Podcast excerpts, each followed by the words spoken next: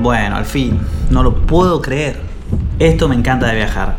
Las guías, los folletos, todo dice que acá no llueve nunca o casi nunca. Y de repente, de repente cae un chaparrón que te cambia todos los planes. Esta lluvia llega en el momento justo, porque me recuerda que siempre es bueno estar abierto a los desvíos. Que si tengo tiempo y cuatro ruedas, puedo ir casi a cualquier lado. A las montañas o los valles, a un arroyo o a un desierto, al mejor hotel o al camping más agreste. Ahora que estoy en el tramo final de mi viaje, sin GPS, sin mapas, sin destino fijo, puedo hacer todos esos desvíos que marqué para la vuelta.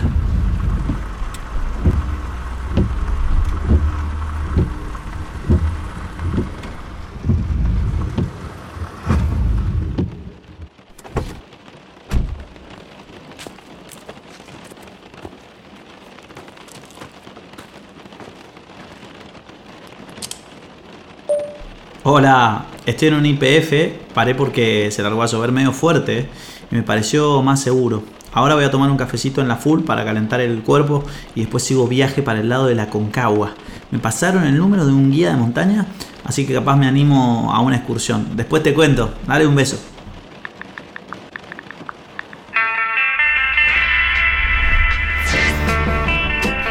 ¿Hay algo más lindo que salir a la ruta? Manejar durante horas mirando cómo el paisaje se transforma y las voces de la radio se confunden con nuestros pensamientos. Yo a veces viajo acompañado y a veces en modo selfie, pero siempre que salgo a la ruta viene conmigo mi perro Milo. Y de una u otra forma, todos los caminos me conducen a mi Mendoza natal. Una vez alguien me dijo que cuando viajamos por la Argentina, viajamos hacia nosotros mismos. Los viajes son como los lugares que conocemos, pero también son las personas con las que nos cruzamos. Y tanto en las grandes ciudades como en las rutas más desiertas, donde hay una historia, hay una IPF. La aventura no empieza cuando arrancamos el auto, sino mucho antes, cuando la planeamos. Cuando alguien nos aconseja un lugar para comer, dormir o sacar una foto, ya estamos viajando. Por eso te doy la bienvenida a las audioguías IPF. Mi nombre es Agustín Negria y hoy termino mi viaje por Cuyo y Córdoba.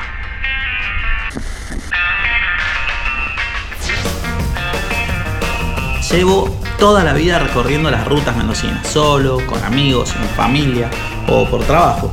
Y la verdad es que tengo pocos lugares pendientes por conocer de la provincia. Uno es La Payunia, una reserva natural de volcanes en Malargüe que por una cosa o por otra siempre me queda afuera del recorrido. Me hablaron mucho de ella. Es uno de los parques volcánicos más grandes del mundo, con más de 800 conos. Mis amigos, que ya la visitaron, dicen que recorrerlos como entrar en un tiempo paralelo, antes de que los hombres habitáramos la Tierra.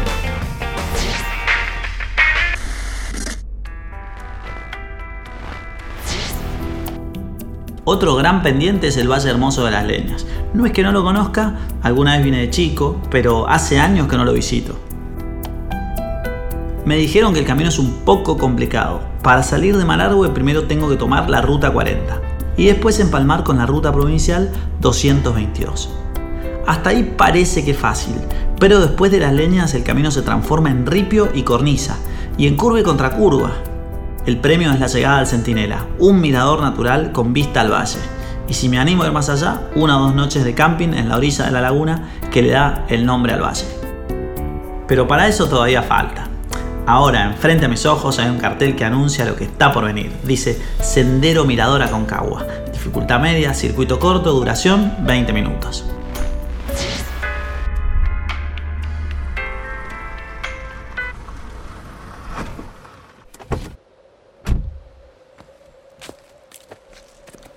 Hola Sebastián, ¿cómo va? Al fin nos conocemos aunque sea por walkie-talkie. Tengo ganas de ir a hacer algo al, a Concagua y todos me recomiendan hablar con vos que sos guía de montaña y has hecho ascensos. Charlamos un rato y me contás. Cambio. Hola Agustín, sí, soy guía de montaña en, la Concagua y en, la- en Mendoza. Eh, bueno, y en otras montañas desde hace ya 38 años. Así que sí. Te cuento un poquito eh, cómo es una salida a la Concagua. En realidad hay distintos tipos de salida a la Concagua. Nosotros eh, armamos distintas duraciones. Hay una salida por el día para el que está de paso por Mendoza y quiere ir a conocer hasta la entrada y un poquito más allá. Y después tenemos lo que son trekking, hasta los campamentos base, que tenemos de 3, de 5 y hasta de 7 días, los trekking. Y después hay expediciones más largas, que depende de la ruta. Nosotros estamos armando salidas de 18 hasta 20 días. ¡Wow! Me imagino que cada una implica distinta dificultad. ¿Y cómo son estas salidas? Cambio. Una visita a la Concagua por el día eh, puede ser a la zona de Orcones, que es la entrada de la ruta normal de la Concagua, y te lleva todo el día. Vas a tener que salir desde Mendoza tempranito en la mañana, a eso de las 7 de la mañana, y vas a estar volviendo a la noche, eh, haciendo una, unas 4 o 5 horas de caminata en el parque. Ya lo que es el trekking hacia el campamento base de Plaza de Mula, tenés un par de opciones, hacer solamente la, el trekking de tres días, durmiendo en Confluencia, que es el primer campamento, y visitando la pared sur de la Concagua. Eso se puede hacer en dos días y una noche o en tres días y dos noches. Perdón que te interrumpa. Eh, llegué hasta un lugar increíble y quiero parar un toque para sacar una foto de los picos nevados. Se ven increíbles todos. Cambio. Sí, quedó bárbara. Eh, las fotos acá siempre salen geniales, ¿viste? Totalmente, bueno, sigamos. Me decías que además de estos trekking más cortos, hay unos que duran como 20 días. ¿Cómo son esas salidas? Cambio. Ahora las expediciones más comprometidas o más largas o que son más pensadas para un turismo más enfocado en el montañismo eh, deportivo y de expediciones, son los ascensos a la cumbre. Eh, por la ruta normal, que es esta que estamos eh, transitando, tenemos dos opciones, una de 18 días y otra de 20 días. Y después tenemos una expedición por el otro valle, que es el Valle de Vacas, que es de 19 días y se sube por la ruta Falso Polacos por la ruta, eh, por la quebrada de Orcones subimos lo que es la ruta eh, normal. ¿Y se necesita tener mucha experiencia o estar súper entrenado? Cambio. Si bien no se necesita gran experiencia previa, eh, si contratas guías, siempre es recomendable hacer una experiencia previa, sobre todo en lo que es dormir en carpa varios días y lo que es transitar en montaña y terrenos fríos. Eso se recomienda eh, tener una preparación en ese sentido, el uso de los equipamientos que se van a utilizar y también en cuanto a lo que es el entrenamiento físico. No, no se puede venir sin un entrenamiento físico. Aún personas bien entrenadas eh, rebotan en el intento o fracasan en el intento porque les falta. ¿Y por qué son tan largas? ¿Es por la distancia hasta la cumbre? Cambio. Realidad se podría subir mucho más rápido en cuanto a kilómetros, pero tenemos muchos días porque generamos un proceso de adaptación del cuerpo a la altura eh, y entonces eso lo solucionamos siguiendo un buen programa de aclimatación, todo lo que es los, problemas causados por la altura. Y, y bueno, el resto es preparación física. Necesitas estar bien entrenado físicamente porque es una expedición bastante exigente, con días de caminata largos, muy expuesto al, viento, a las bajas temperaturas, y hay que estar en la mejor forma. Me imagino. Bueno, arranquemos con el trekking de un día a mañana y este año me pongo las pilas, así el año que viene puedo hacer un poco más. Nos encontramos para la aventura. Cambio y fuera.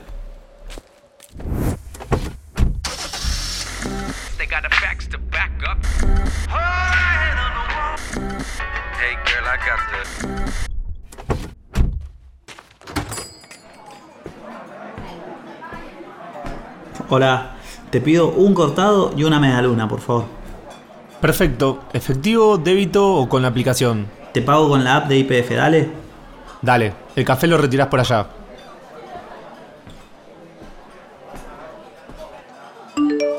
Hola, Agus. ¿Por dónde andás, querido? ¿Seguís en la ruta? Hola, sí.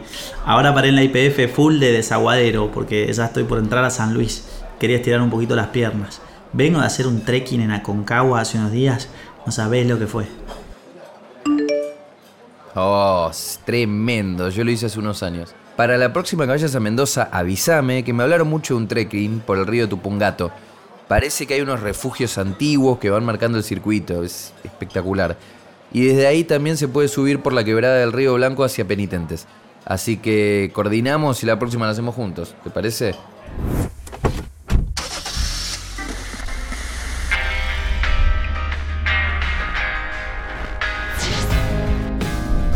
Me encanta atravesar San Luis por la Ruta 7, la autopista de las Sierras Puntanas, que está custodiada, por decir de alguna manera, por esculturas gigantes de artistas locales. Pero esta vez capaz que haga otro camino y tome la ruta 148 hasta la Sierra del Morro, que hace 6 millones de años era un volcán activo. De esos tiempos turbulentos queda un cráter al que puedo llegar caminando o en 4x4.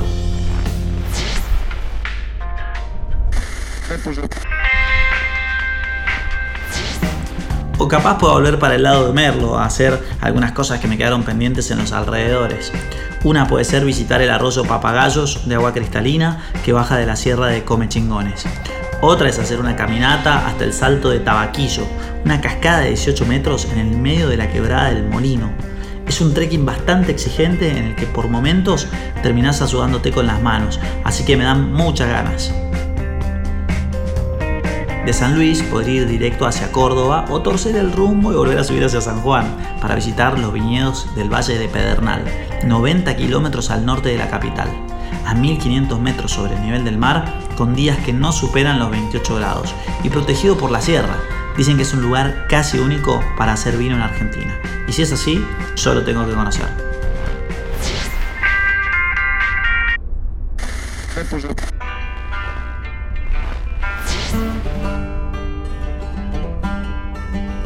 Y si no, podría ir hasta Cerro Mercedario, en la cordillera de la Ramada, también en San Juan. O en un plan más tranqui, recorrer el Valle de la Iglesia. Así visito la capilla de Achago que construyeron los jesuitas en el siglo XVIII. Y si estando ahí me dan ganas de un plan más intenso, puedo hacer windsurf o kitesurf en el dique Cuesta del Viento. O ir hasta el paso de Agua Negra que une San Juan con Chile y es el paso fronterizo más alto del mundo. Uy, Milo, me parecía que ya venía muy silencioso. Quédate quieto ahí, ¿eh? Ya en un ratito paramos.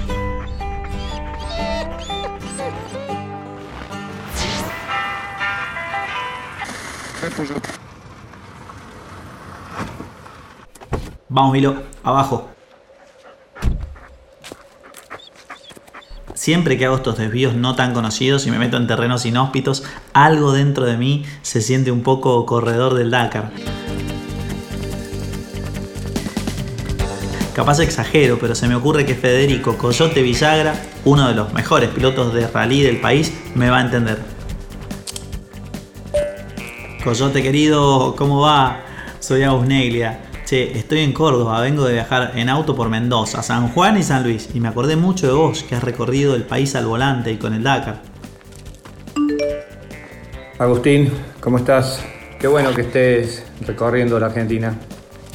Vos sabés que a mí que me toca correr el Dakar y poder disfrutar de los caminos cuando voy por Córdoba, de Córdoba a San Juan. Qué bueno que tenemos, que me da la posibilidad de, ver estos caminos increíbles que tenemos, que, que muchas veces uno, ni viviendo en, en Córdoba, como es mi caso, eh, tengo la posibilidad de conocerlos. Así que, qué bueno, Sí, Coyote, tenés razón. Este viaje fue una experiencia espectacular. Me imagino que vos también debes tener muchas anécdotas con el Dakar.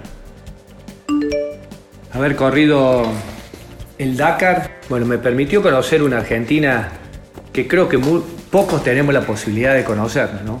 Me- andar y transitar caminos que realmente ni me imaginaba que teníamos acá en Argentina, conocer la- de norte a sur todo el país y, y bueno, disfrutar la inmensidad de lo que tenemos, ¿no? Te dejo una recomendación, que viajes con cuidado, eh, que siempre respete los índices de velocidad y sobre todo que también cuides a su auto cargando combustibles infinia en la ruta, que también es parte de lo que te hace disfrutar el viaje. Genial, Coyote querido. Vengo cargando Infinia todo el viaje, así que gracias por el consejo. Abrazo grande. Hola, un cuarto de criollitos y unas colaciones, por favor. Uy, ¿sabes que no nos quedó nada? No sé qué pasó hoy. Arrasaron. Qué mala suerte. Tenía un antojo de criollitos. Bueno, el viaje se va acercando a su fin. Termina donde empezó, en Córdoba. La provincia que salvo Omar creo que lo tiene todo.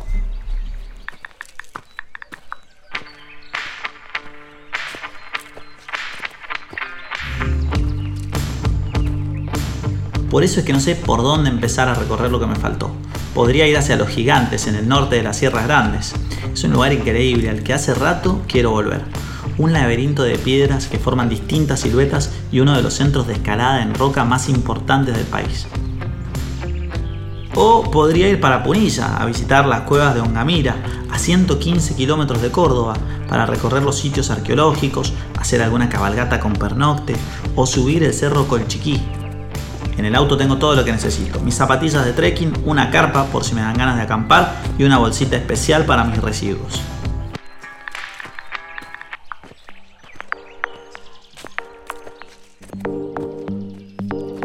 También podría hacer buceo en Carlos Paz, Cerro Pelado o el embalse Río Tercero. Parece que como en la provincia hay muchos embalses y lagos artificiales, muchas construcciones quedaron sumergidas y ahora Córdoba es el segundo destino de buceo de la Argentina después de Puerto Madryn. Igual ahora mismo tengo tanto hambre que me iría a cualquier lado. Le voy a escribir de nuevo a Alejandro Lastra de la Agencia de Turismo de Córdoba para que me tire unas recomendaciones. Hola Ale, ¿cómo estás? Soy Agus Neglia. Hablamos hace un tiempo porque estaba por salir de viaje por Cuyo y Córdoba. Bueno, ahora estoy volviendo y estoy en Córdoba de nuevo buscando algún lugar para ir a comer más tarde. ¿Vos qué me recomendás? Voy donde sea. Gracias. La cena, el ideal sería que la ruta sea para el lado de Jesús María o Colonia Carolla.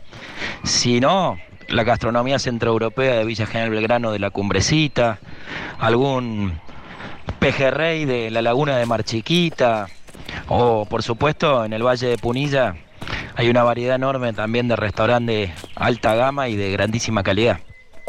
Excelente. Ale, ¿sabes que... Hola, Agus, ¿cómo va? Soy Tupi Sarabia. Che, ¿sabes que vi en tus redes que andás de viaje por la zona de Córdoba y Cuyo? Y como yo estoy por salir también un viaje largo, pero para el norte, quería que me cuentes por dónde anduviste y pedirte un par de consejos. ¿Cómo la ves? Hola, Tupi. Yo ya estoy volviendo. Si tenés tiempo te mando unos audios contándote todo, pero todo. Armate de paciencia porque mis audios a veces parecen un podcast. Sabemos que los recuerdos de los viajes nos acompañan toda la vida. Y que cuando les contamos a nuestros amigos por dónde anduvimos, de alguna manera volvemos a viajar. Para mí, mendocino orgulloso de sus tierras, recorrer mi provincia y toda la región con otros ojos fue como catar nuevos vinos, otras notas, diferentes cepas de un mismo suelo, el de nuestro país. Y la verdad es que a este recorrido le daría el puntaje más alto que un vino, perdón, que un viaje pueda tener. En otras palabras, extraordinario. Razones para salir a la ruta sobran. Y sea cual sea tu destino por la Argentina, con las audioguías de IPF el viaje empieza mucho antes. Mi nombre es Agustín Neglia. Gracias por haber sido mi copiloto en esta aventura. Nos vemos en un próximo viaje en la próxima IPF.